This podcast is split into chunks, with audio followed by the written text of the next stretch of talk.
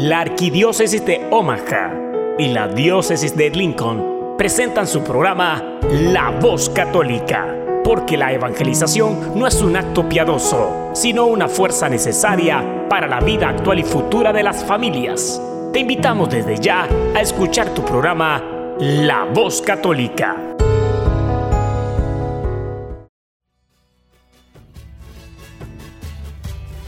Saludos a todos nuestros audientes a este su programa La Voz Católica, una colaboración de la Arquidiócesis de Omaha y la Diócesis de Lincoln. Yo soy Ricardo Izquierdo, director de Ministerio Hispano de la Diócesis de Lincoln y su anfitrión de hoy. Esta semana hablaremos de la respuesta de los obispos de México al nuevo presidente, Andrés Manuel López Obrador, un ataque a un sacerdote en Nicaragua, como también las uniones homosexuales. También tendremos las lecturas de la misa y reflexión de Fray Nelson Medina para este domingo y una canción de alabanza por CMM Music. Bienvenidos.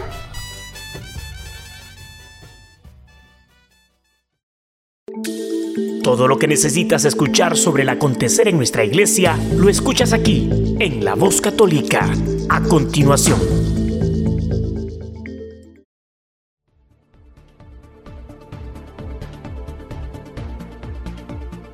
El arzobispo de Guadalajara, Cardenal José Francisco Robles Ortega, invitó a los fieles a rezar para que Dios ilumine las decisiones del nuevo presidente de México, Andrés Manuel López Obrador, a quien solicitó que sea respetada en el país la libertad religiosa y de conciencia. En un comunicado publicado este 3 de diciembre, el purpurado se dirigió a López Obrador y al nuevo gobernador de Jalisco, Enrique Álvaro Ramírez, para expresarles, en primer lugar, nuestro reconocimiento por la investidura que asumen. Los que somos creyentes le pedimos a Dios para que, a través de su Espíritu Santo, ilumine sus decisiones y las de todos sus colaboradores y les dé fortaleza para llevarlas a cabo, expresó el cardenal Robles Ortega. En su comunicado, el arzobispo de Guadalajara transmitió algunas de las preocupaciones que tenemos el común de los mexicanos con el deseo de que al término de sus periodos hayan sido mayormente solucionados. Una de estas es la defensa de la vida, en especial de los no nacidos.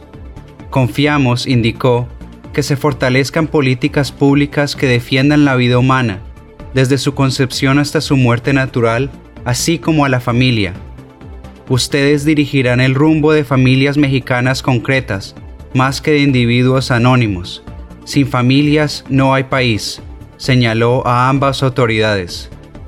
Los diputados del partido de López Obrador, Movimiento Regeneración Nacional, Morena, han presentado iniciativas para legalizar el aborto en todo el país, así como para prohibir las terapias de reconversión sexual, sancionando con penas hasta de cárcel a todo aquel que las defienda.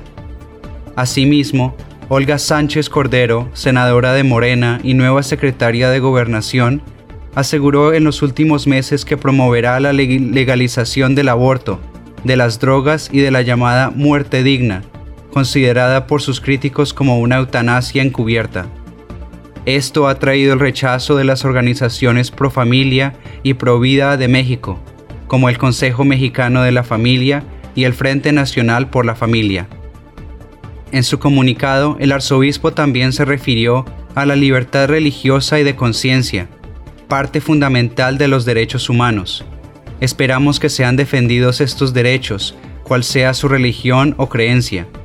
Falta para este tema la ley reglamentaria sobre libertad religiosa, asunto que se ha ido posponiendo, señaló. El cardenal Robles Ortega también pidió luchar contra la inseguridad, así como las plagas de la corrupción y la impunidad las personas que votaron por ustedes confiaron en que se cumplirán el que fue uno de sus postulados de campaña, el combate a la corrupción en todos los niveles. Señalaron que no habrá más funcionarios corruptos, y si los llegara a haber no gozarían de impunidad, les recordó. El purpurado solicitó también dar oportunidades a los jóvenes para que logren su desarrollo integral. En ese sentido, criticó la intención de legalizar la marihuana con fines recreativos. No sabemos cómo puede abonar a su sano crecimiento la legalización de la marihuana con fines lúdicos, o de cualquier otro enervante, así como políticas públicas que promuevan el liberalismo sexual, expresó. El arzobispo de Guadalajara llamó a López Obrador y a Enrique Alfaro Ramírez que la confianza depositada por los electores los motive a trabajar siempre con honestidad. Por el bien de todos estarán sometidos a la evaluación permanente de quienes han puesto en ustedes su esperanza, señaló el cardenal Robles.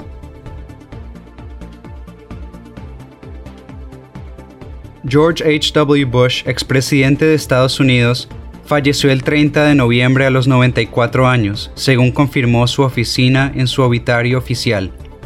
A través de Twitter, la Arquidiócesis de Baltimore en Estados Unidos aseguró que llora la pérdida del presidente George H. W. Bush, un hombre que sirvió a su país con distinción y que proporcionó un liderazgo firme en un tiempo de turbulencia internacional.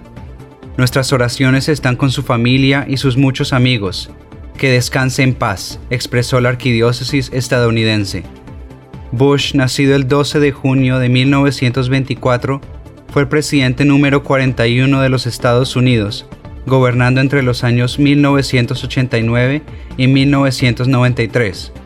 Durante su gobierno tuvo que hacer frente a la guerra del Golfo con Irak y dio fin a la Guerra Fría tras la disolución de la Unión Soviética en 1991. Se reunió dos veces con San Juan Pablo II en el Vaticano en 1989 y 1991. Su esposa Bárbara falleció en abril de este año. Entre los cinco hijos que tuvieron juntos se encuentra también el expresidente de Estados Unidos, George W. Bush. La tarde del miércoles 5 de diciembre, el sacerdote Mario Guevara, vicario de la Catedral de Managua, en Nicaragua, sufrió un ataque mientras confesaba, perpetrado por una mujer de 24 años que le arrojó ácido sulfúrico en la cara y en el cuerpo. La Policía Nacional de Nicaragua informó que la mujer ha sido identificada como Elis Leodinovna Gon, de 24 años. Las autoridades detuvieron a la joven que portaba un pasaporte ruso y ahora realizan las investigaciones pertinentes para el esclarecimiento de los hechos. La mujer vestía una camiseta negra con la imagen de un bebé por nacer mostrando el dedo medio, algo que utilizan grupos pro aborto, por lo que algunos creen que Leodinovna sería una feminista radical. Nuestra institución reitera su compromiso de continuar trabajando por la seguridad, la tranquilidad de las personas, familias y comunidades nicaragüenses, concluye el texto de la policía. Tras el ataque, el sacerdote de 59 años que sufre de diabetes fue llevado por el padre Luis Herrera, rector de la catedral, a un hospital donde está recibiendo atención médica, ya que sufrió graves quemaduras. Sin embargo, su condición es estable, señala un comunicado de la Arquidiócesis de Managua. Lamentamos la intención de este ataque, el cual se encuentra en proceso de investigación por las autoridades competentes, agrega el texto. Invitamos a todos los fieles a unirse en oración por todos nuestros sacerdotes en este novenario en honor a nuestra Madre la Inmaculada Concepción de María, finaliza el comunicado. El padre Guevara ya fue dado de alta y continuará su tratamiento en casa. Lamentamos este hecho, porque los sacerdotes estamos para dar un servicio y esto nos duele muchísimo, que hayan agredido al sacerdote de esta forma porque atentaba contra su salud, dijo a los medios el arzobispo de Managua, cardenal Leopoldo Brenes. En su cuenta de Twitter, el obispo auxiliar de Managua, Monseñor Silvio Báez, lamentó el ataque y expresó su solidaridad con el padre Guevara. Lo acompaño con mi cariño de hermano y ofrezco mis oraciones por su total recuperación. Jesús y su Madre Santísima protejan a nuestros sacerdotes, escribió el prelado. El arzobispo de Dar es Salaam, cardenal Policarpo Pengo, solicitó al gobierno de Tanzania que rechace toda ayuda extranjera que esté condicionada a aceptar las normas culturales occidentales con respecto a la homosexualidad. Durante una misa en noviembre en la ciudad de Dar es Salaam, el cardenal Pengo dijo que es mejor morir de hambre que recibir ayuda y verse obligado a hacer cosas que son contrarias al deseo de Dios. Las naciones occidentales dejarán de apoyarnos si estamos en contra de la homosexualidad, dijo Pengo, según AMCA News, sitio de noticias de la Asociación de Conferencias de Obispos de África Oriental. El cardenal agregó que el pecado de la homosexualidad es contrario al plan de Dios en la creación y no debe ser aceptado en absoluto. Los actos homosexuales son ilegales en Tanzania. Como señala el sitio web de noticias de los obispos alemanes, catholic.de, muchos estados occidentales y organizaciones de ayuda condenan esta política y han amenazado repetidamente con dejar de prestar su ayuda. La multiagencia Development Partners Group Tanzania informa que en el 2011 el 33% del gasto gubernamental de Tanzania fue financiado por ayuda extranjera. La Agencia Internacional para el Desarrollo, USAID, informa que en el 2016 el país recibió 626 millones de dólares en ayuda de agencias de los Estados Unidos. La mayor parte de los fondos, más de 200 millones de dólares, se distribuyó como parte del Plan Presidencial de Emergencia para el alivio del SIDA. El cardenal Pengo no especificó las formas en que los programas de ayuda extranjera podrían fomentar actitudes permisivas hacia la homosexualidad en el país. En el 2011, el primer ministro británico David Cameron amenazó con retener o reducir la ayuda extranjera a países en los que los actos homosexuales son ilegales. El ministro de Relaciones Exteriores de Tanzania dijo a los periodistas que el país podría prescindir de la ayuda del Reino Unido. En julio, las organizaciones PEPFAR y la Fundación del SIDA, Elton John, reafirmaron su compromiso con un fondo dedicado la prevención y tratamiento del VIH en el África subsahariana. El fondo LGBT, que es Fundación LGBT, también busca abordar el estigma, la discriminación y la violencia que enfrentan las personas LGBT en África, según una declaración de PEPFAR el 24 de julio. El Papa Francisco ha criticado con frecuencia la colonización ideológica y la imposición de visiones del mundo sociales y culturales a los países en vías de desarrollo por parte de los países más ricos. El 2015, el Papa denunció la nueva colonización ideológica que intenta destruir a la familia, incluidos los esfuerzos para redefinir la institución misma del matrimonio, por el relativismo, por la cultura de lo efímero, por una falta de apertura a la vida. Tanzania tiene una economía en crecimiento, pero estudios recientes han encontrado que más del 75% de la población ha sufrido escasez de alimentos en el último año. El país tiene uno de los porcentajes más altos de ciudadanos desnutridos en el mundo.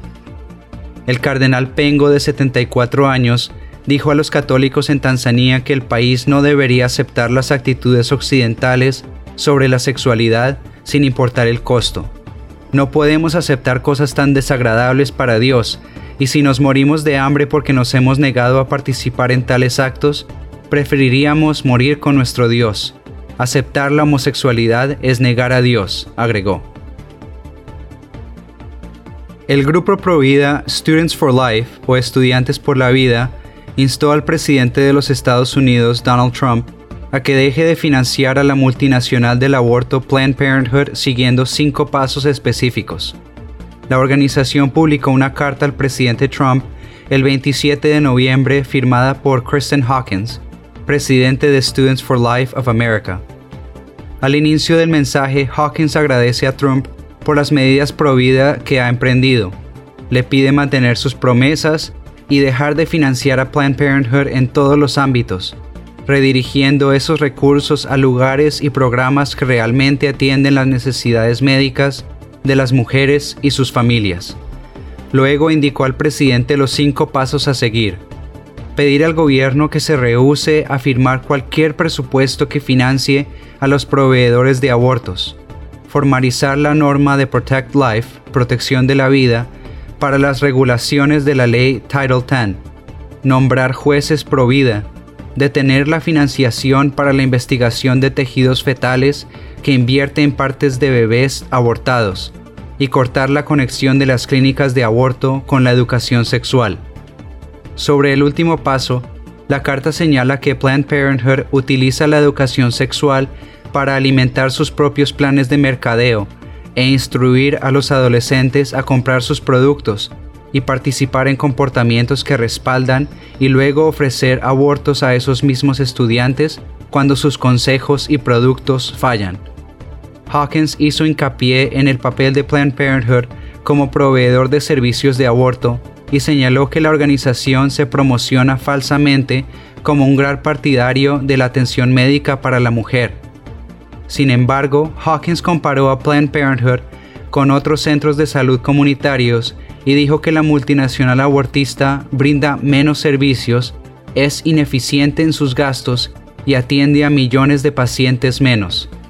También recordó que recibe más de 500 millones de dólares al año de fondos federales y que ese monto debería ser distribuido en programas y lugares que sirvan mejor a las mujeres. Students for Life también dio instrucciones a los ciudadanos para ayudar a promover esta causa. La organización instó a las personas a tuitear al presidente Trump y al secretario del Departamento de Salud y Servicios Sociales de los Estados Unidos, Alex Azar, y a llamar a la central de la Casa Blanca. Al final de su carta, Hawkins desafió a Trump a concentrar los fondos en más servicios de salud a favor de la vida, como los Federally Qualified Health Centers o los Pregnancy Resource. Por favor, apoyen sirviendo las necesidades de las madres y sus hijos, nacidos y no nacidos, asegurándose de que aquellas instituciones que reciben dólares federales tratan a todos como pacientes que merecen vivir, Planned Parenthood debe dejar de ser financiado para que podamos servir mejor a las mujeres y a las vidas de sus hijos antes de nacer, concluyó. Sería un pecado no repartir mucho, siendo que Dios nos da tanto, solía decir San Nicolás, patrono de los niños, los marineros, los viajeros y de Rusia, Grecia y Turquía. Un aceite milagroso brota de sus restos que ha servido para la curación de los enfermos, su fiesta se celebra cada 6 de diciembre. Al tratarse de un santo de los primeros siglos, poco se sabe con certeza de él, salvo que nació en Licia, actual Turquía, y en una familia muy rica. Tenía un tío obispo que lo ordenó sacerdote. Sus padres murieron atendiendo a los enfermos de una epidemia y dejaron a San Nicolás una fortuna. Sin embargo, el joven decidió repartirla entre los pobres e ingresar a un monasterio como monje. Más adelante peregrinó a Egipto y Palestina, donde conoció Tierra Santa. A su regreso, llegó a la ciudad de Mira, en Turquía, donde los obispos y sacerdotes discutían en el templo sobre quién debía ser elegido como nuevo obispo de la ciudad. Al final decidieron que sería el próximo sacerdote que ingresara al recinto. En ese momento entró San Nicolás y fue elegido como prelado por aclamación de todos. Sin embargo, se desató una persecución contra los cristianos y es encerrado en una prisión, de la que es liberado por el emperador Constantino cuando éste subió al trono. Gracias a las enseñanzas de Nicolás, la metrópolis de Mira fue la única que no se contaminó con la herejía ariana, la cual rechazó firmemente como si fuese un veneno mortal, decía San Metodio. El arianismo negaba la divinidad de Jesucristo, Asimismo, San Nicolás combatió incansablemente el paganismo. Defensor de la justicia, salvó a tres jóvenes de ser ejecutados, víctimas de un soborno del gobernador Eustacio, quien luego se arrepintió al ser reprendido por San Nicolás. Tres oficiales fueron testigos de estos hechos y posteriormente, cuando estaban en peligro de muerte, rezaron a San Nicolás, el santo se le apareció en sueños a Constantino y le ordenó que los liberase porque eran inocentes. El emperador, luego de que los soldados le dijeran que ellos habían invocado a San Nicolás, los envió libres y con una carta al santo obispo, en la que le pedía que orase por la paz en el mundo. Es patrono de los marineros porque en medio de una tempestad, unos marineros empezaron a clamar, Oh Dios, por las oraciones de nuestro buen obispo Nicolás, sálvanos. En ese momento se cuenta, apareció San Nicolás sobre el barco, bendijo el mar y éste se calmó. Luego el obispo desapareció. Según la costumbre de Oriente, los marineros del mar Egeo y del Jónico tienen una estrella de San Nicolás y se desean buen viaje diciendo que San Nicolás lleve tu timón.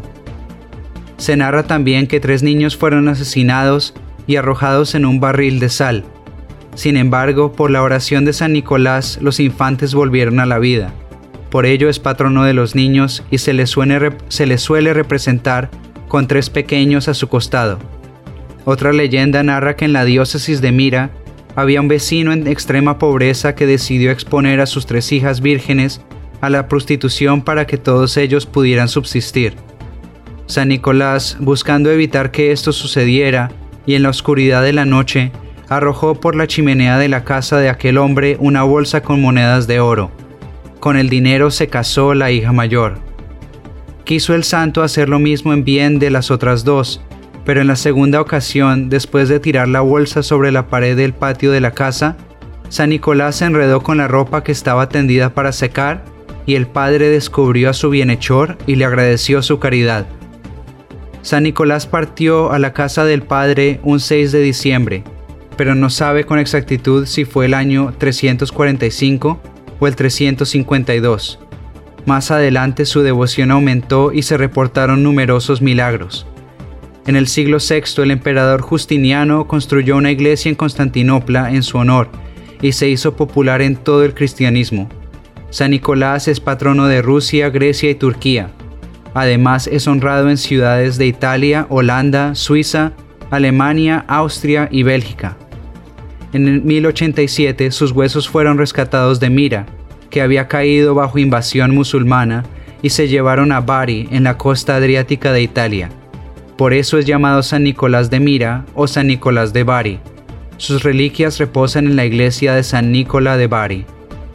De sus restos brota un aceite conocido como el Mana de San Nicola. En Mira se decía que el venerable cuerpo del obispo, embalsamado en el aceite de la virtud, sudaba una suave mirra que le preservaba de la corrupción y curaba a los enfermos, para gloria de aquel que había glorificado a Jesucristo, nuestro verdadero Dios. Ya se llenaron cuatro buses para el viaje en bus a Washington, D.C. para la Marcha por la Vida. Si hay suficientes registraciones antes del 15 de diciembre, habrá un quinto bus. Los estudiantes de preparatoria de la diócesis de Lincoln pueden registrarse yendo a es.lincolndiocese.org o llamando al 402-904-8044. Otra vez, 402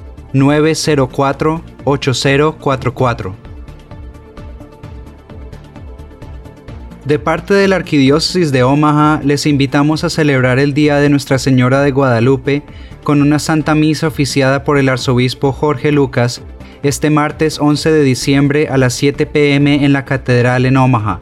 Después de la misa tendremos un convivio donde tendremos pan, atole y tamales. Por favor, unámonos a nuestros hermanos y hermanas de otras parroquias y a nuestro arzobispo en esta celebración tan importante para la comunidad hispana.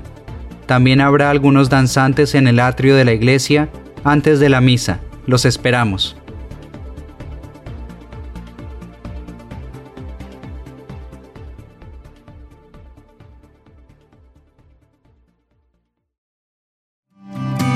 Estás escuchando La Voz Católica.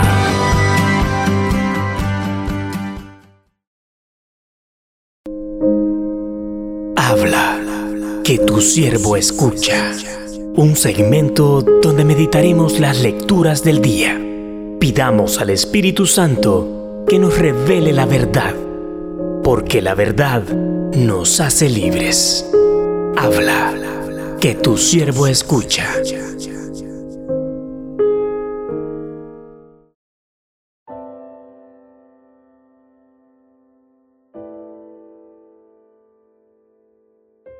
Primera lectura. Lectura del libro del profeta Baruch. Jerusalén, despójate de tus vestidos de luto y aflicción, y vístete para siempre con el esplendor de la gloria que Dios te da.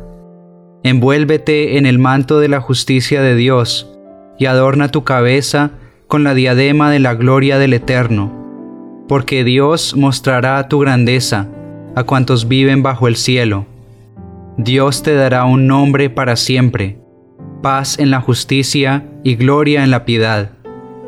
Ponte de pie, Jerusalén, sube a la altura, levanta los ojos y contempla a tus hijos, reunidos de oriente y de occidente, a la voz del Espíritu, gozosos porque Dios se acordó de ellos. Salieron a pie, llevados por los enemigos, pero Dios te los devuelve llenos de gloria, como príncipes reales. Dios ha ordenado que se abajen todas las montañas y todas las colinas, que se rellenen todos los valles hasta aplanar la tierra, para que Israel camine seguro bajo la gloria de Dios.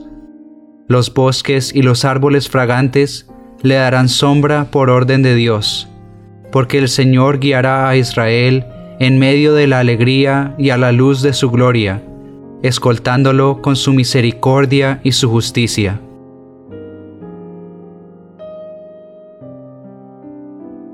Salmo responsorial, Salmo 125. Grandes cosas has hecho por nosotros, Señor. Cuando el Señor nos hizo volver del cautiverio, creíamos soñar. Entonces no cesaba de reír nuestra boca, ni se cansaba entonces la lengua de cantar. Grandes cosas has hecho por nosotros, Señor. Aún los mismos paganos con asombro decían, Grandes cosas ha hecho por ellos el Señor, y estábamos alegres, pues ha hecho grandes cosas por su pueblo el Señor. Grandes cosas has hecho por nosotros, Señor. Como cambian los ríos la suerte del desierto, cambia también ahora nuestra suerte, Señor. Y entre gritos de júbilo cosecharán aquellos que siembran con dolor. Grandes cosas has hecho por nosotros, Señor. Al ir iban llorando, cargando la semilla. Al regresar cantando vendrán con sus gavillas. Grandes cosas has hecho por nosotros, Señor. Segunda lectura. Lectura de la carta del apóstol San Pablo a los filipenses. Hermanos, cada vez que me acuerdo de ustedes, le doy gracias a mi Dios, y siempre que pido por ustedes, lo hago con gran alegría, porque han colaborado conmigo en la propagación del Evangelio, desde el primer día hasta ahora. Estoy convencido de que aquel que comenzó en ustedes esta obra la irá perfeccionando siempre hasta el día de la venida de Cristo Jesús. Dios es testigo de cuánto los amo a todos ustedes con el amor entrañable con los que los ama Cristo Jesús. Y esta es mi oración por ustedes, que su amor siga creciendo más y más y se traduzca en un mayor conocimiento y sensibilidad espiritual. Así podrán escoger siempre lo mejor y llegarán limpios e irreprochables al día de la venida de Cristo, llenos de los frutos de la justicia que nos viene de Cristo Jesús para gloria y alabanza de Dios. Lectura del Santo Evangelio según San Lucas. En el año quinto del reinado de César Tiberio, siendo Poncio Pilato procurador de Judea, Herodes, tetrarca de Galilea, su hermano Filipo, tetrarca de las regiones de Iturea y Traconítide, y Lisanías, tetrarca de Abilene, bajo el pontificado de los sumos sacerdotes Anás y Caifás, vino la palabra de Dios en el desierto sobre Juan, hijo de Zacarías. Entonces comenzó a recorrer toda la comarca del Jordán, predicando un bautismo de penitencia para el perdón de los pecados, como está escrito en el libro de las predicciones del profeta Isaías. Ha resonado una voz en el desierto, preparen el camino del Señor, hagan rectos sus senderos, todo valle será rellenado, toda montaña y colina rebajada. Lo tortuoso se hará derecho, los caminos ásperos serán allanados, y todos los hombres verán la salvación de Dios.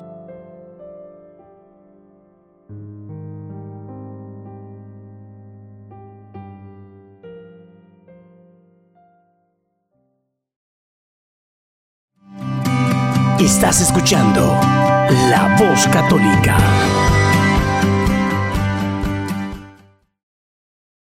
Ahora tendremos a Fray Nelson Medina con nuestra reflexión de este domingo. Feliz domingo para todos. Este es el segundo domingo de Adviento.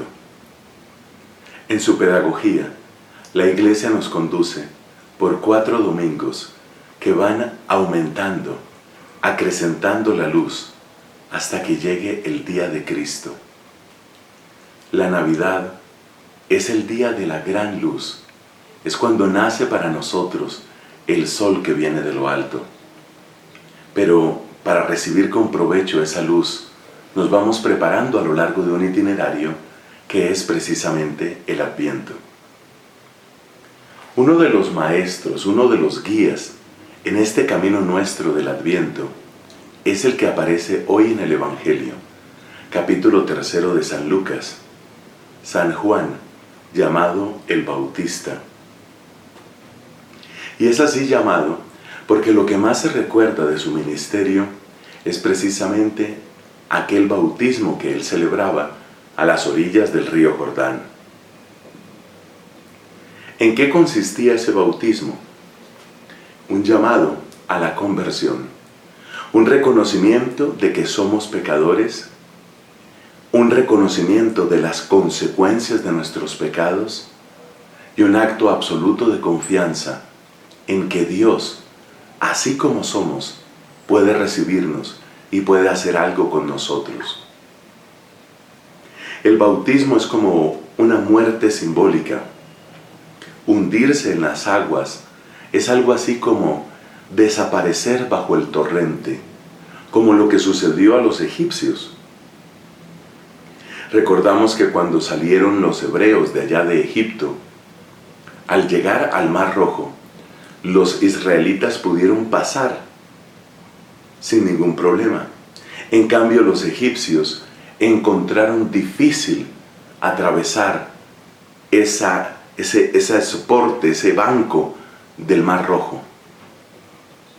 El suelo se volvió lodo para ellos y luego fueron sepultados por las aguas. Ser sepultado por las aguas es entonces reconocer que somos pecadores, que no somos de los buenos.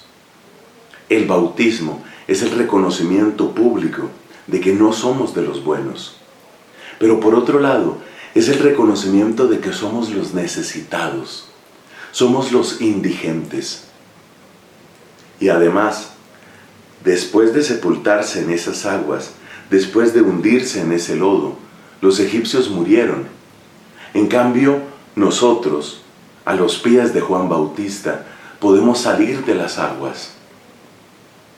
Es un símbolo muy poderoso. El pecado no tiene la última palabra. Dios puede hacer algo conmigo. Dios quiere hacer algo conmigo. Esta simbología potente del bautismo está unida a un lugar. El lugar de predicación de Juan es el desierto. El desierto aleja a Juan del pueblo. Los gritos de su voz enamorada de Dios acercan a Juan al pueblo. Hay, un, hay una distancia que es el desierto y hay una cercanía que es la potente voz de este predicador. Eso tiene también el adviento. Al mismo tiempo, requiere de nosotros una actitud de desierto. Algo debe cambiar en nuestra vida durante estos días. Algo puede y debe cambiar en nosotros durante este tiempo. Para que también nosotros, escuchando con mayor profundidad esa voz recia de Juan, seamos llamados al reconocimiento de nuestros pecados, pero sobre todo a la esperanza de la salvación. Juan Bautista gran maestro, gran guía en nuestro adviento. Este fue Fray Nelson Medina con nuestra reflexión dominical. Estás escuchando La Voz Católica. Ahora tendremos al grupo CMM Music con su canción de alabanza Como Fuego que Consume, Este también es el primer video del grupo musical y puede ser encontrado en YouTube buscando como Fuego que Consume.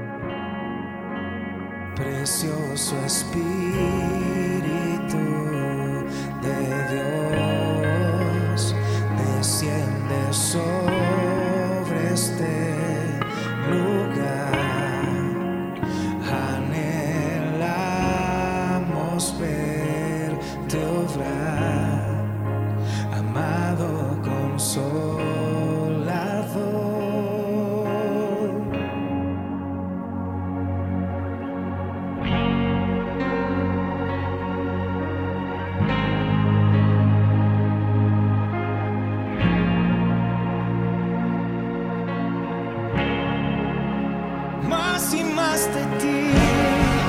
Manifiéstate aquí,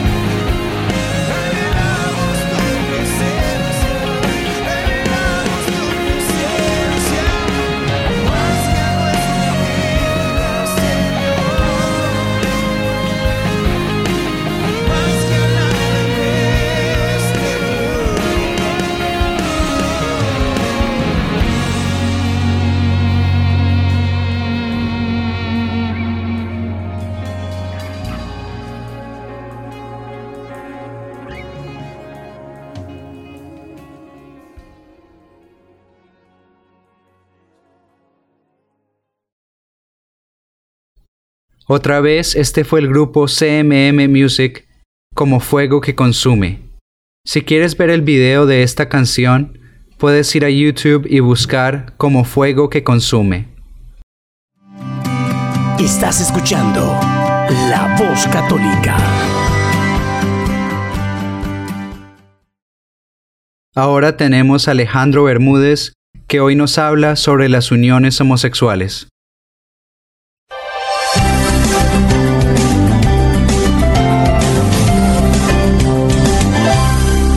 Hermano a través de las redes sociales me pregunta si es que pone en peligro su fe si es que eh, asiste a una boda, entre comillas, homosexual, ¿no? Esta es una situación que no se nos aplica a todos, pero pienso en mis hermanos en España, por ejemplo, donde ya las uniones homosexuales ya han sido equiparadas al matrimonio, o en algunos lugares como Ciudad de México eh, o Argentina o Uruguay y el pronto en Costa Rica. Y en consecuencia esta pregunta no va a ser una pregunta hipotética. Sinceramente, un católico, una católica va a tener que pensar, ¿qué hago cuando una persona amiga homosexual entra en esta, en esta unión haciéndola pasar por un matrimonio y diciéndome me voy a casar? Porque honestamente eso es lo que piensa y eso es lo que dice la ley, lo que dice la ley por lo menos en las situaciones en las que eh, eh, he descrito, ¿no? Eh, yo no creo que la pregunta sea si es que eh, pone en riesgo su, fe.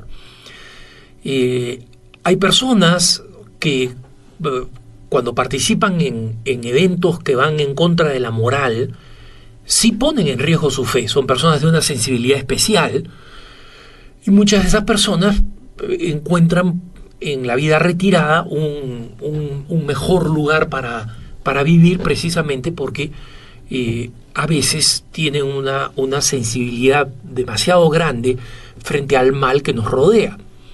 Entonces, lo primero que le diría al hermano es que eh, es poco probable que pongas en riesgo tu fe asistiendo a uno de estos eventos.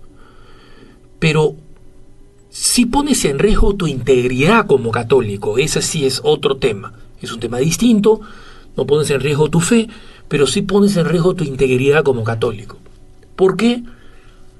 Porque si eres católico, y especialmente si la gente sabe que eres un católico practicante, ¿no?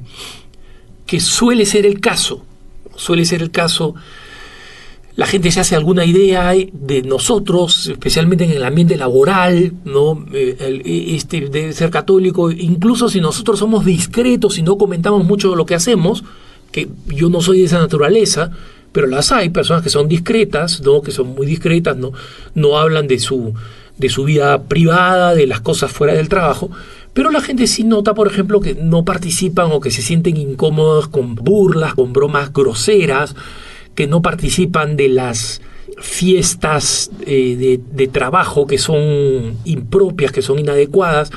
Entonces se van haciendo una idea, nos van ubicando a este de ser católico o evangélico, ¿no?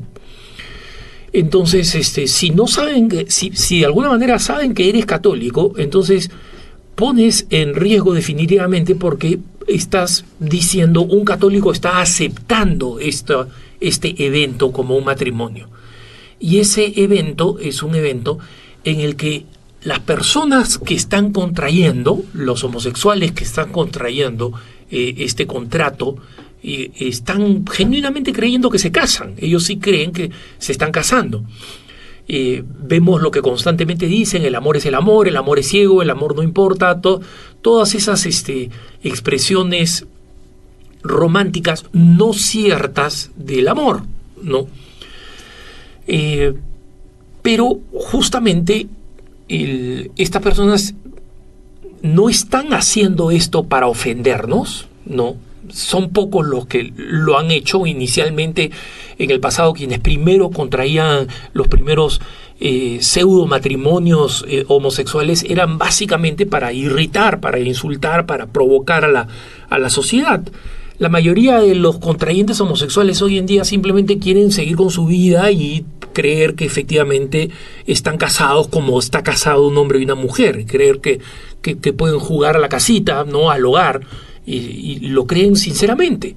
¿no? Entonces, el- la cuestión es esta, cómo abstenerse y al mismo tiempo vivir la caridad no ofendiendo a estas personas. Y mi idea personal es la de escribirles una carta o explicarle a la persona, porque tal vez no soy amigo de la pareja, soy amigo de uno de ellos nada más, de los contrayentes en, eh, homosexuales, y explicarles que el, por razones de mi fe, yo no participo de eventos que no son un matrimonio propiamente católico. Y esto es importante para que sepan que no es algo en contra de ellos, porque un católico tampoco debería participar de una boda civil de personas que están divorciadas. Se aplica la misma lógica. No, yo no debería participar. No es que en ese eh, evento puedo participar y en el de una pareja homosexual no puedo participar. No, simplemente no participo porque no voy a celebrar lo que es básicamente una situación de pecado. Entonces, le explico a la persona no por qué no estoy yendo a su boda, sino por qué no voy a eventos que no sean un matrimonio católico, específicamente. Y les digo que les deseo lo mejor igual y que voy a rezar por ellos y me comprometo a rezar por ellos y les hago todos los gestos de cercanía posibles de tal manera que trate de no ofender. No creo que sea caritativo decirle, este, tú eres un homosexual, eh, estás este, cometiendo una aberración, juntándote con otro homosexual y llamándolo matrimonio, lo cual es cierto, es una aberración, pero no hay ninguna razón para decirlo y ofender a estas personas este, cuando lo van a hacer igual, ¿no? Entonces, ahí sí es importante tratarlas con caridad, con respeto y simplemente decirles no voy a participar en esta en, en este evento, ¿no? Y si simplemente es un evento en el que no estoy directamente involucrado porque no es una persona cercana, etcétera, sino formo parte de un círculo grande de personas, simplemente me abstengo de ir y punto, no necesito dar ninguna explicación, ¿no? Yo no voy a todos los matrimonios a los que me invitan, o sea, voy a los matrimonios de personas que son cercanas a mí, ¿no? Hay otras personas que me conocen o son hijos de personas que conocen, me han puesto en una lista, entonces mm, no no están esperando en realidad que yo vaya, no, no significa, no se van a dar cuenta si voy o no voy, ¿no? Los matrimonios en los que mi presencia cuenta por la, por la cercanía, por la eh, conexión, por la relación familiar, en esos casos, en todos esos casos, allí, eh, allí sí yo participo y crezco y, y me hago presente y participo de la alegría de lo que significa recibir el sacramento. Entonces, yo sé que para muchos católicos van a decir, mira Alejandro, no va a haber forma alguna en la que mi ausencia no sea considerada una ofensa, porque es mi hermana la que se está casando, es mi hermano, es mi prima hermana, es mi mejor amiga del colegio, es mi, mi compañero de clase, uno de los miembros del grupo de mi barrio, que siempre estuvimos eh, eh, de amigos. Sí, van a haber esas situaciones que son extremas para nosotros. Y ahí tendrás que optar qué es lo más importante. Tendrás que optar si eh, romper la relación amerita dar testimonio o vale la pena ir en contra de mis principios para no romper una relación. Entonces, es un tema donde va a ser necesario hacer un discernimiento. Y va a ser un discernimiento si es que al final tengo que participar, que yo no lo haría, no, no lo haría con uno de mis hermanos, no lo haría absolutamente con ninguna persona cercana a mí, yo no lo haría. De hecho, no lo he hecho. Creo que buena parte del, del tema se soluciona sabiendo que la gente sepa qué cosa es lo que piensas eh, con anticipación. Y por eso creo firmemente en eh, que seamos públicos respecto de nuestra fe. No agresivos, no insultantes, no ofensivos, no soberbios, de ninguna manera. No tiene nada que ver el ser público en la fe con cualquiera de estas distorsiones. Pero creo que muchas personas que son homosexuales y han entrado en uniones homosexuales y que han sido cercanas a mí, no me han invitado porque saben lo que pienso por anticipado. ¿no? Entonces no han querido crear una situación eh, desagradable. Y en las pocas ocasiones en las que ésta se ha creado, yo me he abstenido de participar. Pero sobre esto no hay una norma escrita y hay que utilizar el discernimiento. En este caso, yo eh, explico qué es lo que pienso y cuál es el testimonio que nosotros tenemos que dar. Y frente a una cultura que cada vez es más agresiva, creo que los católicos tenemos que ser conscientes que cada vez tenemos que hacer menos concesiones, porque a mayores concesiones, menos espacio van a tener nuestros hijos y nuestros descendientes para vivir la fe. Que tengas un buen día.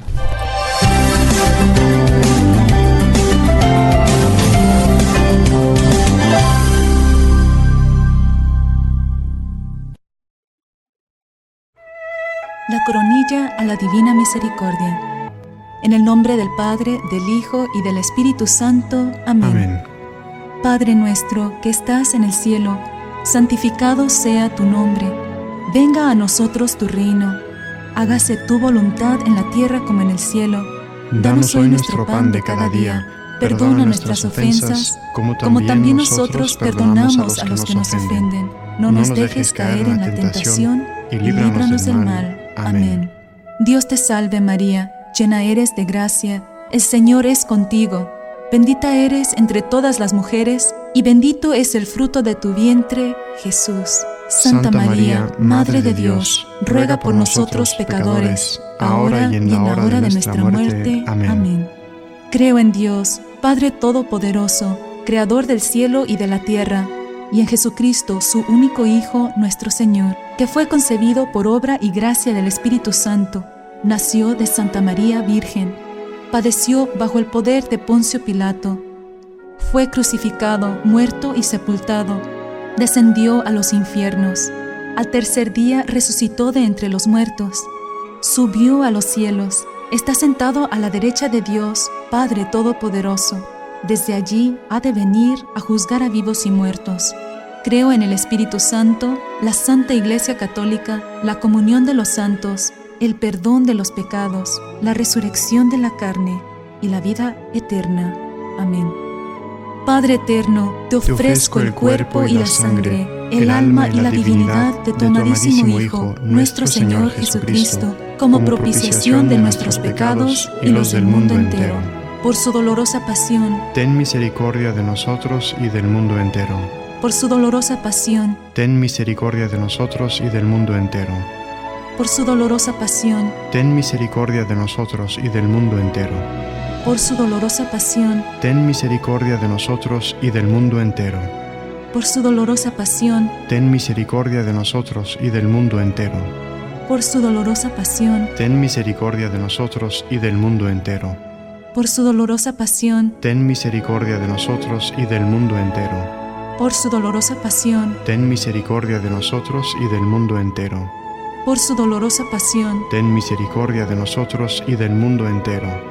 Por su dolorosa pasión, Ten misericordia de nosotros y del mundo entero. Padre eterno, Te ofrezco el cuerpo y la sangre, el alma y la divinidad de tu amadísimo Hijo, nuestro Señor Jesucristo, como propiciación de nuestros pecados y los del mundo entero.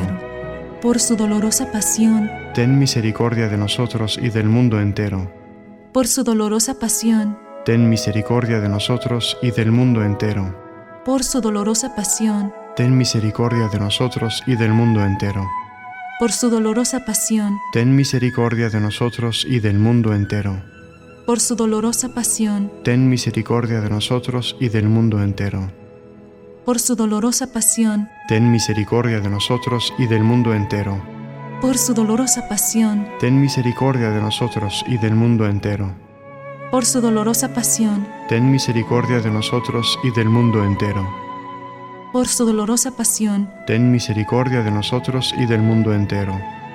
por su dolorosa pasión, Ten misericordia de nosotros y del mundo entero.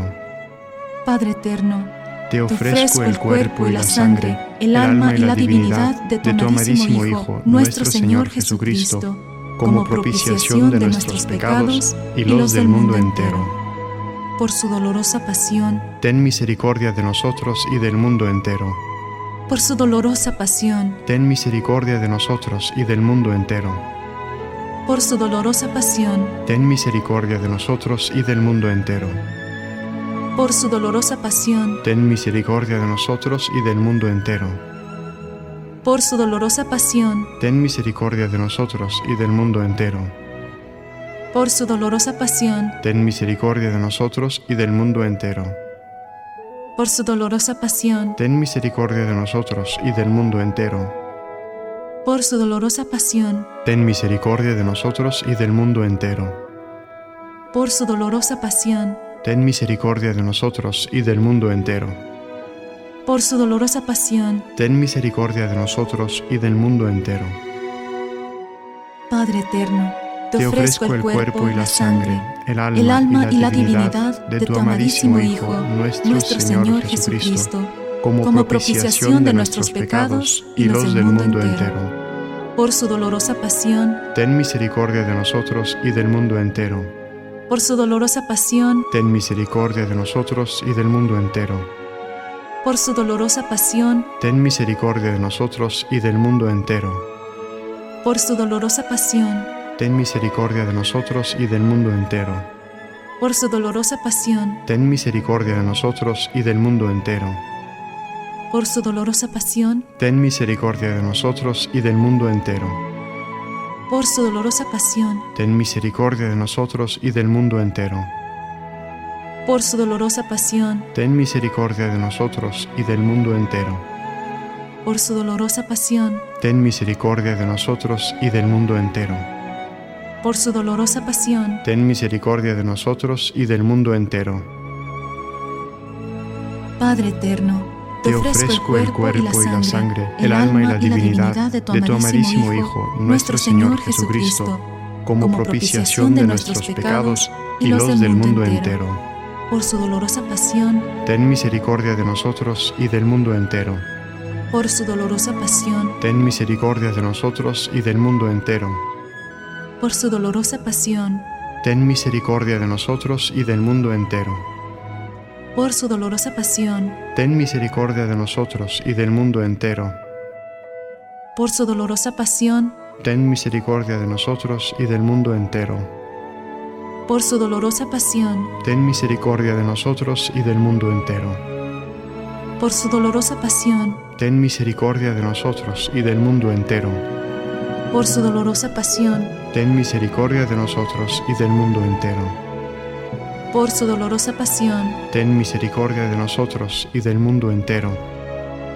por su dolorosa pasión, Ten misericordia de nosotros y del mundo entero. Santo Dios, Santo fuerte, Santo inmortal, Ten piedad de nosotros y del mundo entero.